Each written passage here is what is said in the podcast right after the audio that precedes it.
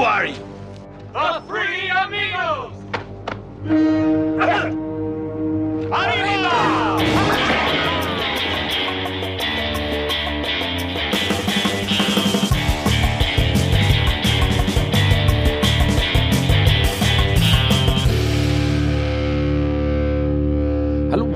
Willkommen bei den drei Amigos, beziehungsweise bei einem Amigo, dem Solo Amigo Jahresrückblick 2022 von Matthias.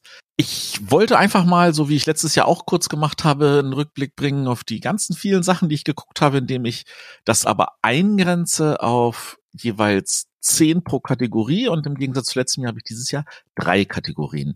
Ich habe einmal die Kategorie Filme, ähm, ich habe einmal die Kategorie Serien, wobei ich da Serien meine, die mit vollen Staffeln arbeiten. Und dann habe ich noch die dritte Kategorie, die Miniserien. Das sind die, die mehr oder weniger eigentlich nichts weiter sind als lange Filme, aber aufgespalten, so dass es wie eine Serie rüberkommt, aber äh, da auch nie dran gedacht ist, dass das mehr als diese eine Staffel-Miniserie ist und deswegen bezeichne ich sie einfach mal als Miniserien und äh, pack sie nicht unter Serien. Ähm, auf diese Weise habe ich mir wieder ein bisschen mehr unterbringen können. Äh, zeichnet mich als äh, Gemeinheit oder als äh, cool, was immer ihr möchtet. Äh, und jetzt lege ich einfach mal los und zwar mit den Filmen. Ach so, ganz wichtig noch, äh, das ist immer nicht in irgendeiner Reihenfolge. Das sind einfach zehn von denen, die ich gesehen habe. Also ich habe jeweils zehn rausgesucht, die ich als besonders erwähnenswert beachte und äh, als besonders ähm, gute Erinnerung. Und tatsächlich äh, die Reihenfolge äh, ist an der Stelle oft austauschbar und je nach Tagesform. Und deswegen fange ich bei den Filmen einfach mal an mit Vier Gäste. Das ist ein italienischer Film, Four to Dinner, äh, wo es darum geht, dass tatsächlich zwei Leute ähm, ihren Gästen erzählen, wie es ist, als sie andere Leute kennengelernt haben und wie sie versucht haben, die miteinander zu verknüpfen. Und sie erzählen das dabei sehr, sehr schön, weil sie auf der einen Seite äh, A mit B und auf der anderen Seite A mit C irgendwie versucht haben zu verbinden und erzählen halt zwei Geschichten gleichzeitig und du weißt nicht, welche davon ist die, die am Ende wahr ist. Ähm, aber das ist auch gar nicht entscheidend, sondern es zeigt einfach nur, dass verschiedene Menschen verschieden miteinander interagieren und trotzdem super zusammenpassen könnten, weil es sowas wie den perfekten Partner den Deckel für den Topf nicht gibt, sondern ähm, ich sage ja so, es sind standardisierte Töpfe, äh, da gibt's ganz, ganz viele Deckel. Sowas in dieser Richtung. Sehr, sehr liebvoll erzählt. Manchmal muss man aufpassen, in welcher der beiden Zeitlinien wir uns gerade befinden. Aber abgesehen davon ein sehr schöner Film. Vier Gäste. Äh, dann, das ist jetzt so ein bisschen so meinem äh, Karate-Kid-Inneren geschuldet, The Paper Tigers. Da geht's um ein Trio von von Jungs, äh, die in frühen Jahren also äh, äh, Karate, Kung Fu, irgendwie irgendeine fernöstliche Kampfsportart gelernt haben und sehr, sehr gut da drin waren und tatsächlich auch äh, Preise gewonnen haben und ähnliches. Und jetzt sind sie aber älter und sie haben das halt nicht mehr weiter verfolgt und sie sind halt normale Menschen und mit Kränklichkeiten und kaputten Füßen und ich weiß nicht was alles, die das aber halt also nicht weiter trainiert haben äh, trotzdem aber so einen Fall lösen müssten, als wären sie halt noch irgendwie die harten Kämpfer. Äh, ein bisschen fühlt es sich so an, so wir verarschen so ein bisschen so den Eastern-Style, aber in Wahrheit ist es eigentlich nur ein schön erzählter Film. Nichts Berauschendes, aber hat mir sehr gefallen. The Paper Tigers. Ähm, dann kommen wir zu einem deutschen Film. Ich glaube, ich habe insgesamt drei deutsche Filme auf dieser Liste. Und äh, das ist einer, wo ich sagte so, hui, der Heiner Lauterbach, der kann auch noch sehr gute, witzige Sachen machen. Und zwar geht's um den Film Kalte Füße, äh, um einen Mann, der, äh, ich sag mal so, ein großes Arschloch ist, aber aufgrund äh, eines Unfalls also irgendwie nicht mehr reden kann und im Rollstuhl gefesselt ist. Und äh, seine Tochter kommt vorbei und äh, will einfach mal gucken, wie sie ihm helfen kann, obwohl sie eigentlich auch nie mit ihm zurechtgekommen ist. Und zeitgleich ist aber so, dass ein äh, Junge, der versucht irgendwie da einzubrechen und Sachen zu klauen, dann von ihr erwischt wird und behauptet, er wäre der Pfleger.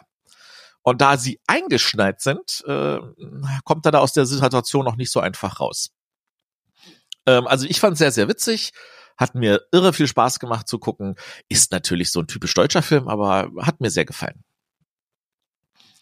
Äh, dann Ach, eigentlich kann man, also ich, das ist so der Christian Bale jetzt auf dieser Liste, unter anderem, weil Christian Bale auch mitspielt. Äh, Im Deutschen heißt er, glaube ich, Ford versus Ferrari. Es geht um Le Mans 66. Äh, ein Film, wo äh, es um das berühmte 24-Stunden-Rennen geht. Und äh, Matt Damon spielt jemand, der das mal gewonnen hat. Und jetzt kommt halt ähm, Ford an und äh, will da auch bei diesem Rennen mitmachen. Und es ist eigentlich so, dass Ford versucht hat, Ferrari zu kaufen und Ferrari natürlich mit einem Stinkefinger reagiert hat und Ford daraufhin so sauer war, dass sie gesagt haben, okay, Ferrari, ihr habt das jetzt drei Jahre lang gewonnen, jetzt werden wir euch kalt machen und halt ein Team zusammensetzt, das dafür sorgen will, dass es, äh, dass es das 24-Stunden-Rennen von Le Mans gewinnt. Irrsinnig schön mit einem überraschend gemeinen Ende.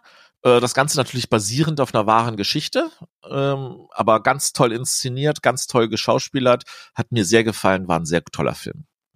Le Mans 66 beziehungsweise Ford versus Ferrari.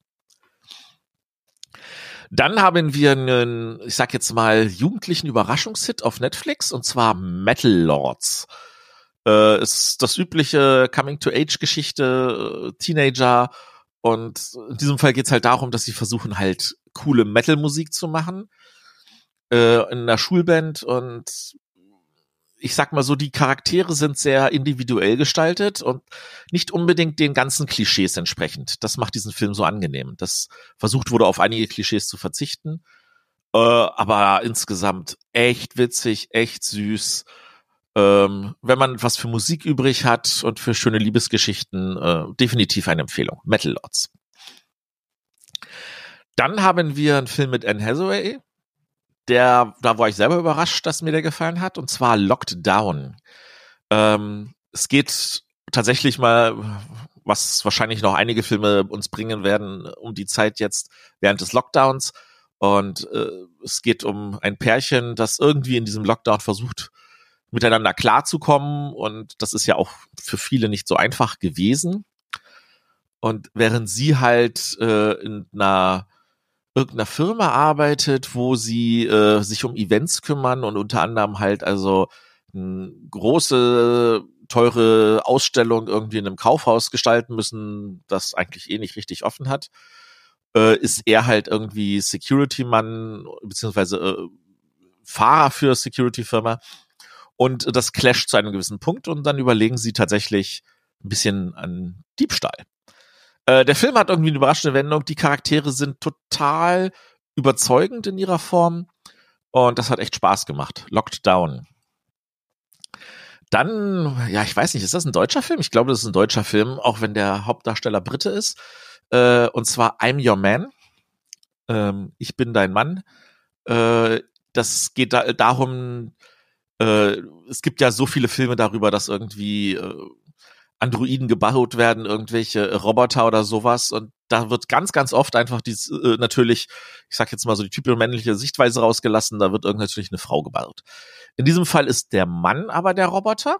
Und die Frau ist eine, die natürlich skeptisch ist, weil sie sagt, so, das kann gar nicht funktionieren. Aber sie hat sich bereit erklärt, das mal ein bisschen zu testen, um an Geld zu kommen für ihre eigene Forschung. Und das ist sehr, sehr liebevoll erzählt irrsinnig spannend gemacht und mit einem überraschenden Ende. Zumindest habe ich nicht damit gerechnet. Ich ging tatsächlich von was anderem aus.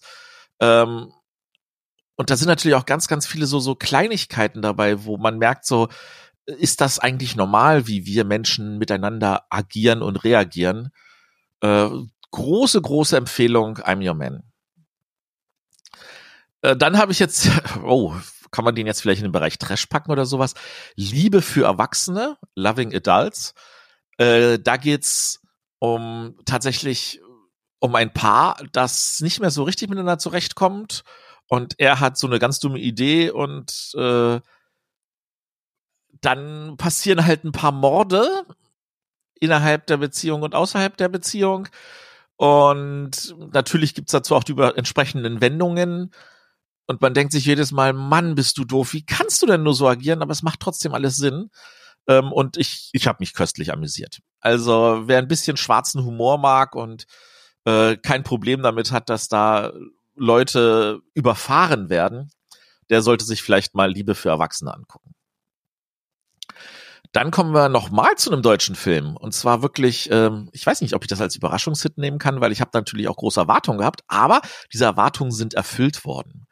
Äh, und zwar geht es um den Film Nebenan von ähm, unserem Herrn Brühl, Daniel Brühl. Den hat er tatsächlich, das ist sein erster Film, den er selber inszeniert hat. Das ist so ein kleines Kammerstück, das spielt in einer Eckkneipe. Und äh, er ist da halt jedes Mal und er ist natürlich so einer, der weltweit agiert und ein Mann der Welt, also der wirklich mal kurz in Englisch telefoniert und ähnlichen Kram und der eigentlich nie was isst oder trinkt oder sowas. Und da ist dann sein Nachbar.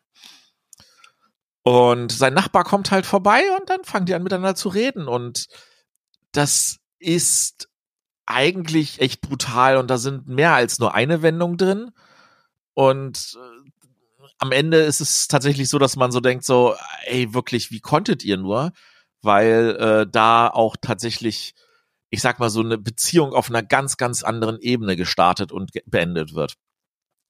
Von allen Schauspielern ganz, ganz hervorragend gespielt, von Daniel Brühl auch selber inszeniert dicke, dicke Empfehlung, wer es noch nicht gesehen hat, nebenan sollte man gesehen haben.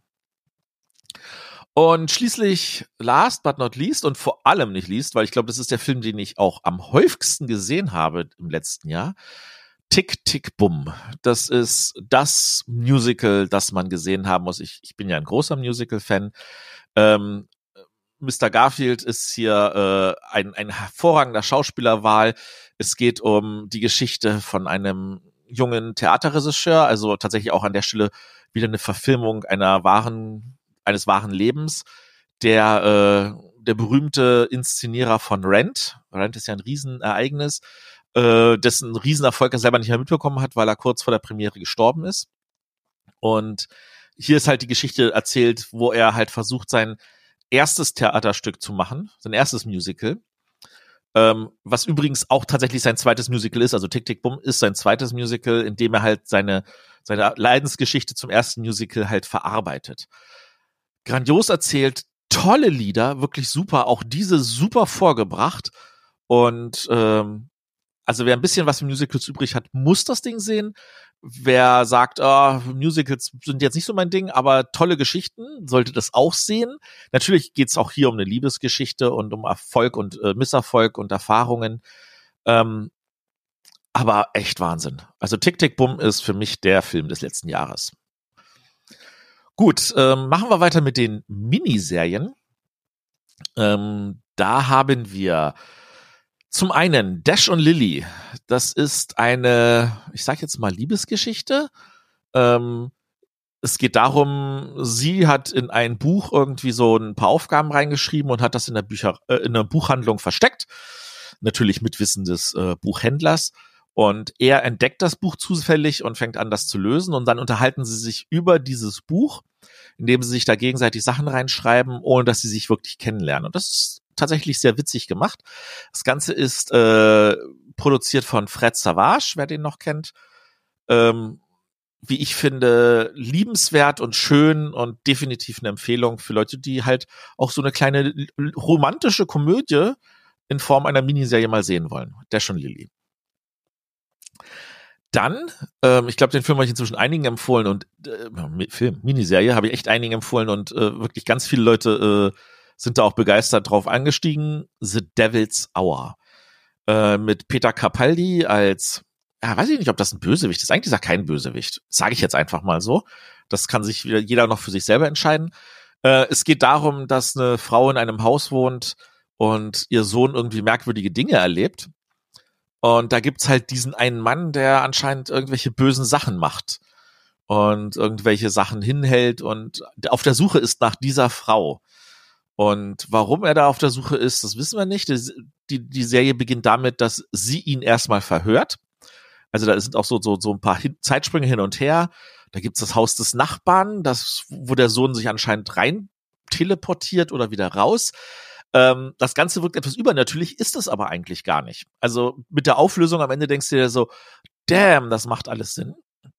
Aber ähm, das, das rauszubekommen das zu erleben, das ist eine ganz, ganz grandiose Erfahrung. Also von mir eine dicke Empfehlung für The Devil's Hour. Ebenfalls eine dicke Empfehlung für Inside Man. Ähm, und zwar jetzt bitte nicht den Film mit äh, Jodie Foster, sondern die Serie mit ähm, unserem lieben Dr. Who. Und zwar ist es so, bei Inside Man äh, geht es darum, dass ein Priester äh, eine Nachhilfelehrerin hat und äh, also Nachhilfelehrerin für seinen Sohn. Und da äh, kommt auf einmal aus irgendeinem Grund Kinderpornografie mit rein.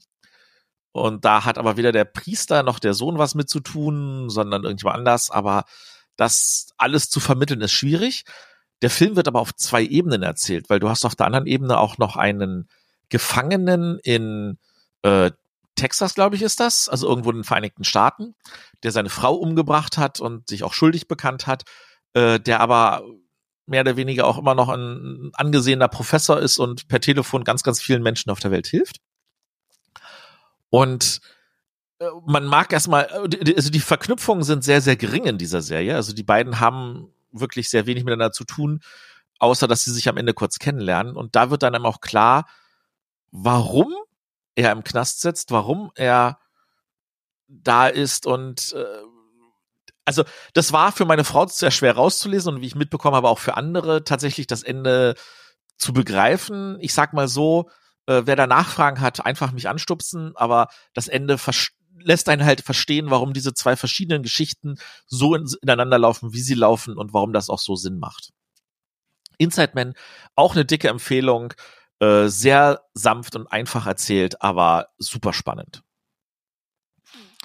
So, dann haben wir, jetzt kommen wir ein bisschen, äh, ah ja, da, ich glaube, das ist das, die Miniserie mit dem angenehmsten Titel, nämlich The Woman in the House Across the Street from the Girl in the Window. Ihr wisst ja so, kurze, kurze Namen haben es einem mir angetan. Äh, das ist mit unserer Veronica Mars Darstellerin, die eine Art äh, psychedelische äh, Horrorstory erlebt. Und man denkt sich so, ist sie jetzt verrückt? Sind die anderen verrückt? Ist da irgendwas anderes? Ähm, aber das Ganze hat am Ende auch noch ein positives Ende. Und äh, das ist aber super witzig erzählt und auf seine Art und Weise verarscht es halt viele Tropes aus dem Horrorgenre. Und allein dafür ist es auch schon wieder sehr, sehr sehenswert. Also The Woman in the House Across the Street from the Girl in the Window, auch eine dicke Sehempfehlung. Dann, oh Gott, das war auch schon wieder Anfang des Jahres, Inventing Anna. Das ist mit unserer Darstellerin aus Osak. Ähm, eine wunderbare Geschichte, auch basierend auf einer wahren Begebenheit, um eine Dame, die deren nach Außendarstellung ihr wichtiger ist als ihr eigenes Leben. Also sie sitzt im Knast und dann wird das stückchenweise aufgerollt, was sie gemacht hat. Sie hat Finanzämter betrogen, also äh, Banken betrogen, Investoren betrogen und hat versucht, irgendwas Großes aufzuziehen. Dabei hatte sie eigentlich gar nichts. Ähm, wirklich, wirklich schön gestaltet. Äh, ich glaube, in einer Folge oder so, da sind sie dann in Deutschland. Das fand ich ein bisschen gefühlten Downer, weil sie haben natürlich Deutschland auf eine Weise dargestellt, wie Deutschland nicht ist, aber das sind halt Amerikaner, das sei denen jetzt gelassen. Aber unterm Strich ist das trotzdem spannend zu sehen, wie diese Frau, welche, welche Schwerpunkte sie in ihrem Leben legt und das Ganze auch natürlich erzählt von einer Reporterin, die das Ganze versucht hat, also aufzurollen. Inventing Anna, wie ich finde, tolle Miniserie, echte Empfehlung, einfach mal angucken. Und dann haben wir hier Pieces of Her. Das ist äh, eine Geschichte über eine Polizistin, also eigentlich nicht über die Polizistin, sondern über ihre Mama, die bei einer Schlägerei oder eine Schießerei in einem äh, Café äh, das Leben von Leuten rettet und dabei kommt raus, dass sie eigentlich in irgendeinem Zeugenschutz ist und da versucht irgendwie unerkannt zu bleiben. Und das ist für die Tochter als Polizistin auch eine riesige Umstellung, weil sie anscheinend ihre Mutter nie gekannt hat und so stückchenweise über sie Sachen rausfindet. Ganz toll, tolle schauspielische Leistung von der gesamten Crew. Echt spannend erzählt und äh, eine schöne Empfehlung. Pieces of Her. Kommen wir ein bisschen zu den ähm, äh, europäischen Geschichten. Da hätten wir auf einer Seite äh, was Spanisches, nämlich The Mess You Leave Behind. Eine Serie über eine Lehrerin, die in einer Schule ähm, den, äh, was war das, den Literaturkurs übernimmt Und äh, das wird halt auch auf zwei Ebenen erzählt. Und zwar einmal auf der Ebene, wo sie das halt übernommen hat von der Vorgängerin und einmal auf der Ebene der Vorgängerin, die äh, irgendwann gestorben ist. Und äh, man geht von Selbstmord aus, aber vielleicht war es auch Mord und ähnliche Sachen. Und das ist halt da ein, eine gewisse Form von äh, Unordnung, die diese Lehrerin hinterlassen hat. Und dafür dann auf diese Weise halt auch gesorgt hat, dass die neue es halt schwer hat. Wir lernen verschiedene Charaktere kennen, die alle einen Grund haben könnten, ihr irgendwas zu wollen, aber auch natürlich verschiedene Menschen, die unterm Strich eigentlich nur zum falschen Zeitpunkt am falschen Ort waren. Eine spannende Geschichte mit einer tatsächlich überzeugenden Auflösung auch. Äh, man muss halt nur immer damit zurechtkommen, welche Zeitebene ist das jetzt. Das ist, das ist manchmal tatsächlich äh, schwierig, das darzustellen, während das andere geschickt machen über irgendwelche Filter oder sowas. Das lassen die hier weg. Das muss man tatsächlich alles so rauslesen, aber das macht es umso spannender. Kleine spanische Serie, The Mess You Leave Behind. Dann haben wir was Französisches, nämlich Leas sieben Leben. Ähm, es geht um eine, die Tochter Lea, die irgendwie sich so sagt, warum sind meine Eltern bloß so fürchterlich und ähnlichen Kram. Und dann aus Versehen als ein anderer Mensch aufwacht, als ihre Eltern noch jung sind. Also so eine Art gefühlte Zeitreise. Aber am Abend ist sie dann wieder in ihrem eigenen Körper zurück und äh, kann das versuchen, erstmal alles zu verarbeiten. Und das Spannende ist, äh, am nächsten Tag ist sie in einem anderen Körper von der Clique um ihre Eltern. Und auf diese Weise erlebt sie die Geschichte von verschiedenen Seiten, äh, benimmt sich natürlich immer merkwürdig, was dafür führt, dass die Leute, die in denen sie vorher drin war, sich auch nicht dran erinnern, was an dem Tag war. Und äh, auch mit einem überraschenden Ende, weil es tatsächlich an der Stelle nicht um sie ging, sondern nur um ihre Eltern. Und das Ende etwas ist, womit ich auch persönlich nicht gerechnet hätte. Also wer so ein bisschen Favel hat für ein bisschen Zeitreisen, Leas sieben Leben war eine sehr, sehr schön erzählte, angenehme Überraschung. Und dann habe ich noch eine belgische Serie und zwar 13 Gebote. Äh, wie jeder weiß, es gibt ja nur 10 Gebote und es geht hier in dieser Serie um einen Serienkiller, der stückchenweise die 10 Gebote durchgeht.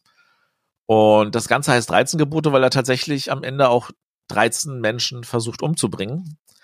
Und ich sag mal so, wenn man aufpasst, dann kann man tatsächlich den Killer auch schon vor der Hälfte der Serie rausbekommen. Aber wenn man sich ein zweites Mal anguckt, stellt man fest, das haben sie tatsächlich alles sehr sauber inszeniert und es sind alle Hinweise ab der ersten Folge da. Nur will man sie natürlich wie immer nicht wahrhaben. Wer ist also der Killer? Ähm, wer versucht hier wen zu stellen und äh, welche Sachen deuten schon an, was die wohl verschieden machen werden. Dicke Empfehlung, 13 Gebote, hat mir sehr gut gefallen. Ja, und mit dem letzten Eintrag, da mache ich jetzt mal den Chris vom Brettagogen Podcast und pack da einfach mal ganz, ganz viele Sachen zusammen. Und zwar rede ich jetzt von den Harlan Coben Verfilmungen. Ähm, ich habe dazu ja in unserer letzten Podcast, wo wir über äh, Buchverfilmungen geredet haben, schon ein bisschen kurz angedeutet. Ich habe mir jetzt einfach mal stellvertretend einen rausgesucht, den ich als einen der stärksten empfinde, nämlich The Stranger, ähm, wo es um eine wildfremde Person geht, die zu einem Mann geht und sagt, hier, folgendes wird passieren und so. Und es passiert dann auch tatsächlich. Und äh, da gibt's tatsächlich Verbindungen zwischen dieser, dieser wildfremden Person und unserem Hauptcharakter, die man so nicht gedacht hätte. Und äh, war vielleicht nicht ahnen können, sagen wir mal so. Äh, und das Ganze ist total spannend erzählt. Also insgesamt Harlan Coben-Verfilmung eh eine große Empfehlung. Da gibt's auch Stay Close und Safe und Gun for Good, The Innocent, The Woods, Hold Tight. Ganz, ganz viele Sachen. Und die sind auch alle in Europa produziert worden. Drei davon in England, einer in Frankreich, einer in Spanien, zwei in Polen. Ähm, das, ich, ich bin mal neugierig, ob es auch eine deutsche Verfilmung geben wird von einem Harlan Coben-Stoff. Ansonsten ähm, die französische halte ich mal für die schwächste, weil sie sich am wenigsten Zeit lässt oder weil die Charaktere für mich zu französisch agieren. Aber auch die ist sehenswert. Also, The Stranger, wenn man nur einen davon gucken will, dann sollte man ah, soll, ja, ich, ich sag jetzt einfach mal The Stranger, weil den habe ich letztes Jahr geguckt. Safe ist wahrscheinlich besser, aber den habe ich nicht letztes Jahr geguckt, sondern schon weit vorher. Gut, kommen wir zur dritten Kategorie, nämlich den langen Serien, die die ganze Staffeln haben. Und da fange ich gleich mal mit der Serie an, die nach der ersten Staffel leider, leider abgesetzt wurde, und zwar 1899. Mann, fand ich das gut. Und ich fand das vor allem gut, weil es nicht wie Dark ist, sondern anders. Es hat ganz viele Mystery-Sequenzen, aber es will eine ganz andere Geschichte erzählen. Und ich glaub, vermute mal, ganz viele Leute haben halt erwartet, dass es wie Dark ist und sind deswegen ausgeschieden, bevor sie es zu Ende gesehen haben. Was ich sehr, sehr schade finde, weil mich jetzt echt interessiert, was in Staffel 2 und 3 noch passiert. Produktionstechnisch ist das Ding auch grandios. Sie haben ganz, ganz viele Sachen in einem Studio gedreht mit einer riesen Leinwand, auf der das so projiziert wurde, dass die Schauspieler gesagt haben, sie haben sich selber so gefühlt, als wären sie an dem Ort, auf dem Schiff oder ähnliches. Was schon ziemlich begeisternd äh, ist, äh, sowas zu hören. Und auch ist es so, dass sie, dass die, der Cast international ist. Da ist jemand aus Korea, aus Spanien, aus Dänemark, aus Frankreich, natürlich auch aus Deutschland, aus England. Und die reden alle in ihrer eigenen Sprache während der Dreharbeiten. Sie wissen, was die anderen sagen sollen. Und da gab es dann auch ganz viele Leute am Set, die darauf geachtet haben, dass die Leute in ihrer Sprache auch das sagen, was sie sagen sollten. Aber unterm Strich geht es tatsächlich darum, dass, ähm, dass die sich irgendwie verstehen und äh, wie diese Menschen miteinander zurechtkommen. Das Ganze gepaart mit der Idee von diesem Höhlengleichnis, von, ich glaube, das war Sokrates, weiß ich jetzt gar nicht mehr, ähm, dass man nicht weiß, ob die Schatten an der Wand wirklich Schatten sind oder Menschen. Und für die einen ist das die Wahrheit und für die anderen ist es nur ein Film. Und das, wenn man das so als, als Hintergrund hat, und das wird auch in der Serie relativ früh angesprochen, dieses Schattengleichnis, ähm, dann kann man tatsächlich vieles in dieser Serie reinlesen und ich finde es, wie gesagt, sehr schade, dass es abgesetzt wurde. 1899. Schaut es euch trotzdem an. Auch diese Staffel alleine ist schon sehr, sehr, sehr gut. Ähm, dann Severance auf Apple Plus, eine Serie über ein paar Leute, die in einem Büro arbeiten, ähm, wo sie aber sich haben irgendwas implantieren lassen, das dafür sorgt, dass, wenn sie im Büro sind, sind sie ein anderer Mensch als außerhalb. Sie haben keine Ahnung, was sie sind, wenn sie außerhalb sind, und sie haben keine Ahnung, was sie sind, wenn sie innerhalb sind. Und das ist verstörend, um es mal so zu sagen. Was die dort machen, ist gefühlt totaler Humbug, aber weil darum geht's ja auch nicht. Sondern es geht tatsächlich um diese, diese, diesen Spagat. Wer bin ich draußen, wer bin ich drin und kann ich derselbe Mensch sein und warum kann ich es nicht sein und was mache ich, dass ich das nicht sein darf? Ähm, super krass inszeniert, super spannend erzählt, äh, mit super, super guten Schauspielern auch. Äh, Severance, echt dicke Empfehlung. Und ich bin da neugierig, wie die zweite Staffel sein wird. Zumindest bilde ich mir ein, dass deine angekündigt wurde. Äh, dann kurzer Abstecher zu zwei Serien, die durch sind. Da ist einmal Ozark, ähm, eine Serie, wo man meinen könnte, es ginge um Drogen, Drogenhandel, Geldverschiebung, Geldwäsche etc. Aber das tut es gar nicht. Das ist eigentlich nur der Aufhänger. In Wahrheit geht es um zwei Familien und um die Diskrepanz zwischen diesen beiden Familien und wie sie versuchen, selber auf ihre Weise mit dem, was sie haben, zurechtzukommen und wie sie das Ganze halt auch verbindet oder auch nicht verbindet. Und das ist sehr, sehr gut erzählt und das hilft einem auch darüber wegzukommen, wie die Serie endet, weil man könnte natürlich, wenn es eine Drogenserie ist, erwarten, dass der sich weiter nach oben arbeitet und am Ende dann das ganze Drogenkartell übernimmt. Sowas kennt man ja ein bisschen so von äh, Heisenberg, also unserem Breaking Bad. Aber darum geht's halt nicht und deswegen kommt's auch nicht zu diesem Ende. Sorry, wenn ich das jetzt vorwegnehme. Ähm, sondern das Ende ist halt tatsächlich einer, einer Form, wo dieser Konflikt nicht mehr da ist, weil die Familie, weil nur noch eine Familie da ist. Ich hoffe, ich habe jetzt nicht zu viel weggenommen, aber ganz ehrlich, dicke, dicke Empfehlung. Ozark echt angucken, weil äh, ganz tolle Serie. Äh, dann eine Serie, die wollte ich dann immer gucken und habe dann jetzt einfach mal nachgeholt, indem ich alle sechs Staffeln durchgebinged habe, weil wir gerade von Breaking Bad geredet haben, nämlich Better Call Saul. Und ich würde jetzt ganz frech behaupten, die Serie ist sogar besser und stärker als Breaking Bad, weil sie das ganz anders erzählt, weil sie die Charaktere wirklich liebevoll ausgestaltet. Und du hast immer diesen Oberplot, der natürlich sich auch mit Breaking Bad auf eine gewisse Weise verbindet. Aber du lernst halt tatsächlich diesen Saul Goodman und seinen äh, Jimmy auf eine Weise kennen, wie er am Anfang ist und wie er sich entwickelt und warum er sich so entwickelt. Und ganz, ganz starkes Drehbuch. Äh, die, die, die, die, die Schreiber haben hier eine echt gute Story hingelegt. Und man hat so das Bedürfnis, dann auch nochmal Breaking Bad zu sehen und am besten vielleicht nochmal Better Call Saul. Serie ist sehr gut. Ich kann mir vorstellen, ich werde mir irgendwann nochmal beide Serien am Stück irgendwie angucken. Genau, das war Better Call Saul. Äh, dann haben wir, oh, was Brasilianisches. Nobody's Looking. Ähm, da geht's um Engel. Es geht um einen, der als Engel geboren wird und auf der Erde natürlich auf andere Leute aufpassen muss, so als Art Schutzengel. Und da ist eine ganze Menge Bürokratie im Himmel und er ist so das kleine Kind, das sagt, so verstehe ich nicht, warum? Und da tatsächlich Unruhe reinbringt und Sachen ändert.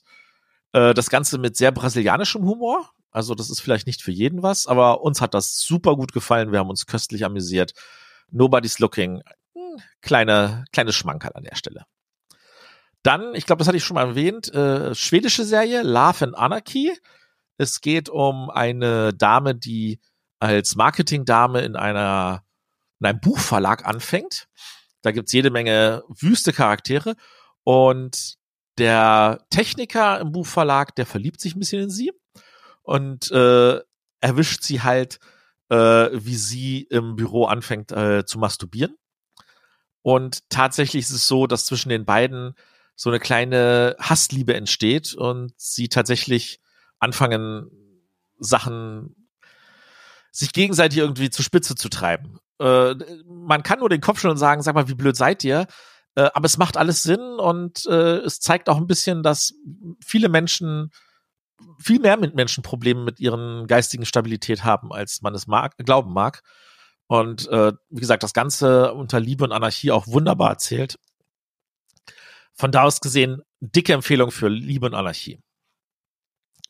Ähm, dann habe ich bestimmt auch schon mal erwähnt, äh, das Pier, eine spanische Serie über einen über eine Frau, die ein ganz großes, also Architektin, sie hat einen großen Fang gemacht, sie erzählt davon ihrem Mann, der Mann ist total glücklich und sagt, wie wär's, wollen wir eigentlich ein Kind kriegen? Und sie sagt, ja.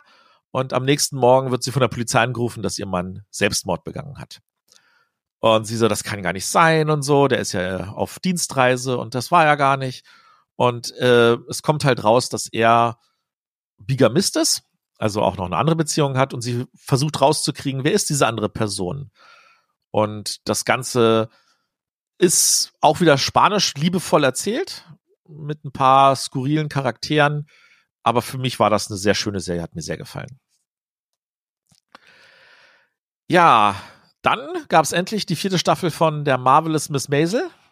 Das ist unfassbar. Man merkt aber, diese Serie ist so eine Art Zwischenstaffel. Also diese, in der vierten Staffel sind viele Sachen auf einen gewissen Punkt zubewegt worden. Also während sie in der ersten Staffel erstmal für sich entscheiden musste, was möchte sie werden, und sie in der zweiten Staffel anfängt, das äh, irgendwie groß zu werden, und in der dritten Staffel dann aber tatsächlich auf eine große Tour geht und tatsächlich irgendwie einen Erfolg hat, ähm, am Ende aber einen Rückschritt hat. Und in der vierten Staffel geht es darum, wie geht sie mit diesem Rückschritt um? Was möchte sie für sich persönlich? Und wo soll sie sich hinbewegen? Und da gibt es dann immer wieder jemanden, der ihr versucht, so einen Hinweis zu geben. Und in dieser Staffel merken wir, sie begreift diese Hinweise nicht. Und sie muss sich entscheiden, will sie das machen, was das Beste für sie ist, oder will sie das machen, was sie persönlich selber möchte? Und das ist nicht dasselbe.